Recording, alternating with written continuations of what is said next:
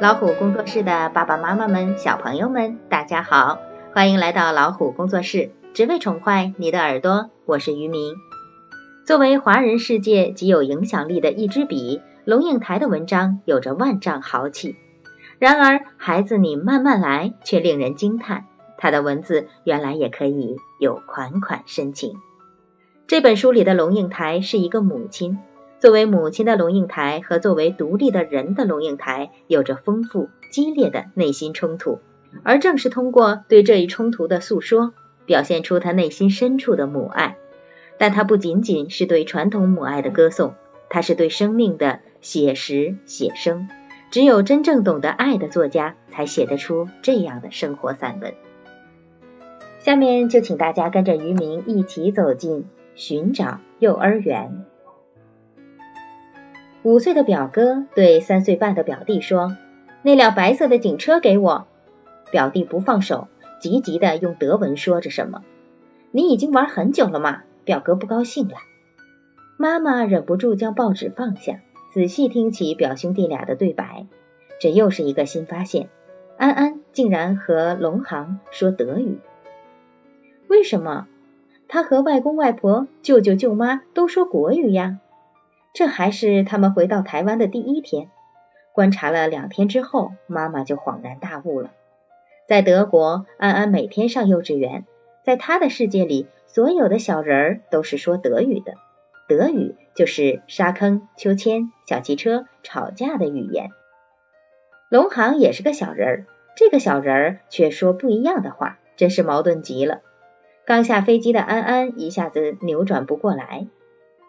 有一天早上，妈妈一边帮安安梳头，一边说：“今天带你去幼稚园看看。”安安有点紧张，是不是跟德国的幼稚园一样？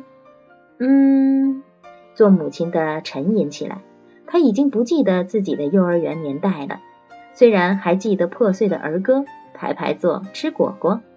今天的孩子还排排坐吗？手牵着手。妈妈紧张地看着轰隆轰隆川流不息的车辆，找不到空隙过街去。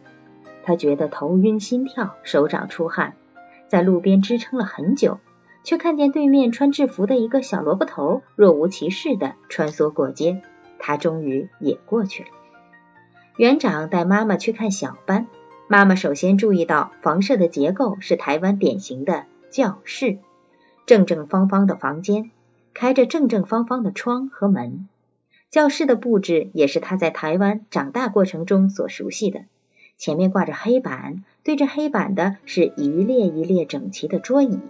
此刻，小小教室里坐着密密麻麻的人，老师站在前面，正在教孩子们认字。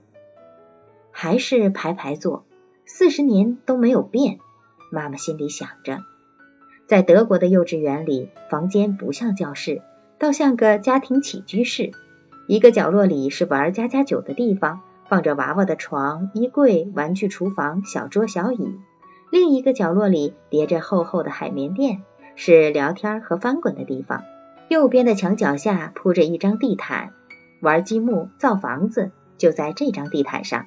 左边的墙角下有一张矮胖的方桌，四周围着矮胖的小椅子，剪纸劳作就在这张桌上。其他还有几摞桌椅散置各处。清晨七点半，幼儿园开门，零星几个小把戏就被爸爸妈妈送来了。来的这么早，多半因为爸妈两个人都要上班。陆陆续续的孩子越来越多，安安通常九点才到，看他起得多迟。到九点半，大概所有同学都到了，总共有二十个。到了之后做什么？杰西卡坐在早餐桌上，开始吃妈妈准备好的面包和乳酪。桌上已经摆满了牛奶和果汁。丹尼尔快步冲到积木毯上，开始一天的巨大工程。瑞莎乖巧地挨到克拉太太身边去，要了把小剪刀，动手做纸灯笼。路易和多莉正在角落里扮演医生和护士。多莉怀里抱着一个生病的娃娃，很心疼的样子。玩组合玩具的卡尔和汤马士正在怒目相视，马上要厮打起来。华安正从隔壁的玩具柜里抽出一盒拼图，今天早上就从这儿开始吧。要来的孩子实在太多，我们校舍来不及建，所以园长正在向妈妈解释，所以就挤了点。这个小班现在一个老师带四十个孩子。我们校车一大早就去巡回接小朋友，到校时间大约是早上八点。园长指了指停车场上一列排开的娃娃车。八点到了之后做什么呢？妈妈细细的问。八点到九点是自由活动时间，孩子们可以在操场上玩。九点开始上课。上课？上什么课？妈妈惊异的问。他看见教室里三岁大小的孩子好像坐都坐不稳的样子。老师声嘶力竭的在说什么。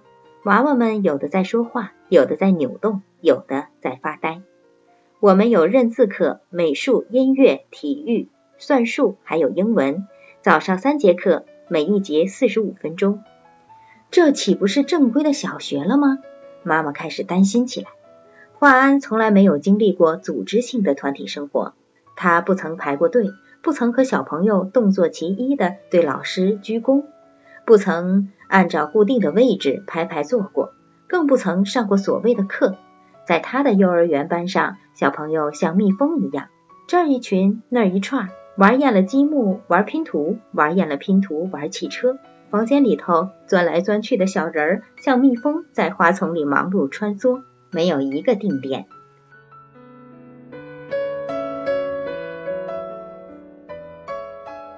看来台湾和德国的幼儿园在当时还是有一定的差距的。最后，妈妈到底有没有给华安选择这个幼儿园呢？我们下期节目继续读下半部，寻找幼儿园。于明身边也有很多朋友在为孩子选幼儿园的时候比较困惑，不知道如何选择。其实呢，于明觉得抱着这样一个态度。如果孩子去很喜欢，每天开开心心的，并且回来告诉家长他喜欢去，那这样的幼儿园呢，我们就可以适当的考量选择去。如果孩子每天回来是不愿意去，第二天早上会找各种理由不穿衣服，然后不下楼不走，这样的幼儿园，我就劝各位父母要慎重考虑了。当然，好的幼儿园，孩子回来不仅是快乐的，而且是懂礼貌、懂分寸的。这里是老虎工作室，希望老虎工作室的家长朋友在听了这一期的寻找幼儿园之后，也可以受到龙应台老师的启迪，给自己的孩子选择一个很好的幼儿园。我是于明，下期节目再会。